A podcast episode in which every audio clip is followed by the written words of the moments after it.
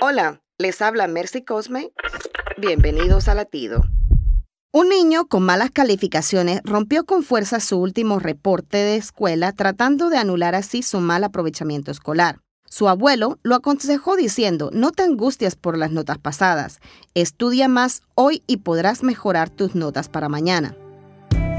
Asimismo, nuestras malas acciones y fracasos no deben determinar nuestro futuro. Cada día nos trae una nueva oportunidad de comenzar. No arruines el presente recordando un pasado que no tiene futuro. Dios nos dice en Isaías 43, 18, 19, No os acordéis de las cosas pasadas, ni traigáis a la memoria las cosas antiguas.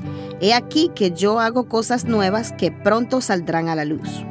Él nos regala un pasaje de ida al futuro sin regreso al pasado. Rompe el pasado incómodo y comienza de nuevo. Latido les llega a través del ejército de salvación.